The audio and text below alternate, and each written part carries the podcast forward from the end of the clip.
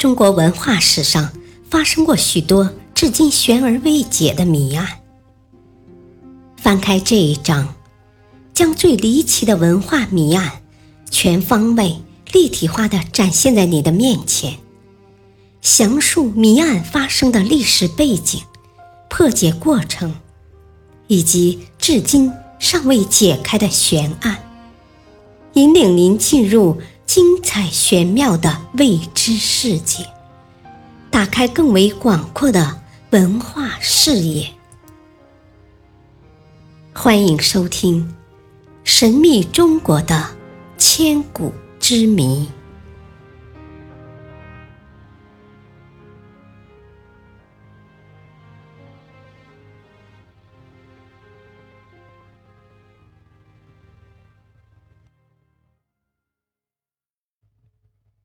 第四章：离奇的文化谜案。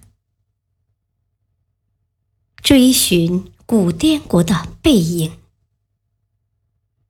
两千多年前，在云南滇池沿岸，曾经存在过一个古老的王国。司马迁在《史记》中称之为滇。当时住在滇池之畔的古滇国人，发髻高耸。以农耕为主，然而就在司马迁将他载入典籍后不久，滇国就销声匿迹了，再没有踪影，没有传说，没有人知道他的臣民去了哪里。古滇国成为了历史上一个亘古之谜。一九五三年，云南考古工作队刚成立不久。昆明街头的废品收购站，零零星星出现了一些锈迹斑斑的青铜器。这些神秘的器物，与学者们所熟知的中原青铜时代的文明毫无相同之处。它们透露出一股独有的古老世界的神秘气息。经过长达三年的努力，时间来到了一九五六年。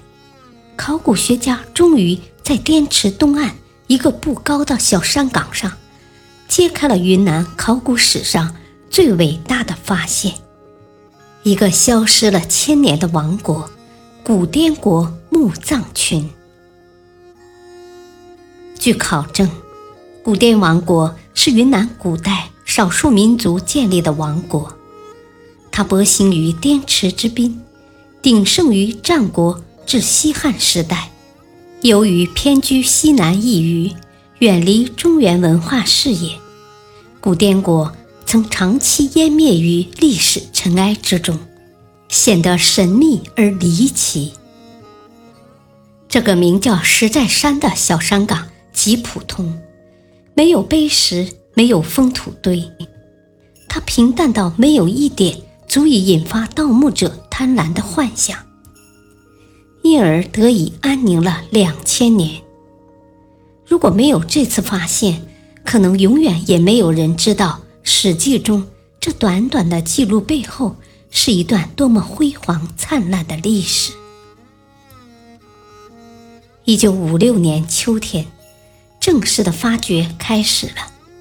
源源不断出土的器物，接连不断的惊喜，让考古学家兴奋不已。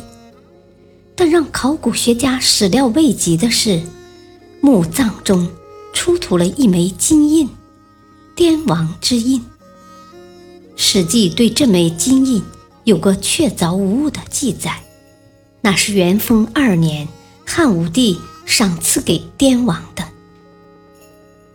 随之出土的文物几乎代表了滇国时代青铜文化的精品，有滇国重器铜编钟。黄金珠、玛瑙、玉、车马饰和造型奇异的铜扣饰，每一件文物都价值连城。它们证实了云南历史上第一个地方政权古滇王国的真实存在。精美绝伦的青铜文化是这个古老王国的背景，它们极为精美，工艺水平极高。其风格和造型与中原地区的文化绝无相同之处，是一种在独立的地域中产生和发展起来的毫不逊色的文明。这个神秘的古代文明，似乎也按耐不住寂寞，在消失了很多世纪之后，又悄悄地向世人掀开了一道缝隙。从新石器时代进入青铜时代，云南比世界上其他古老文明晚了一千多年。但是在接下来的年代里，古滇国人靠其才华与智慧，将青铜时代的文明发挥到了极致。这至今仍然让历史学家们迷惑不解。这个几乎是突然之间出现在云南高原上的高度发达的青铜文明，是从哪里发源的？学者发现，古滇国的工匠们具有高超的艺术水平，已经能够掌握铸造技术中铜和锡的合适比例。兵器中锡的比例较大，能使兵器的硬度提高。装饰品中锡的比例较小，便于雕刻和造型。这反映出古滇国人已熟知不同金属的性能。有的器物表面经过了镀锡、错金、鎏金的处理，镶嵌以玉石文案，有着对称和端庄的外形，花纹精致繁缛。贮贝器和一些扣饰上的人物，虽不过三厘米大小，但都眉目清晰，面部表情生动真实。器物上线刻的纹饰很浅，但技法却很熟练，都是两千年前工匠们凭手工刻画的。这些精美的文物表明，古滇国是一个自成体系的。独立发展起来的青铜文化类型，随着考古发掘的进行，发现越来越多，随之而来的问题也越来越多。比如，这个消失的无影无踪的王国的都邑建在哪里？在以滇池为中心的区域里，古墓连着古墓，在不深的土层下。到处散落着各式各样的青铜器件，在滇池沿岸不深的土层下，人们修路建房时，不断从地下挖出锈蚀的剑矛和斧钺。然而，却始终没有人找到滇国的古都。古滇国消失了，但它的故事并没有结束。两千多年后。滇，这个创造过辉煌青铜文明的王国，成为了云南的简称。这不就是那一段似乎已经消失的历史留下的宝贵遗产吗？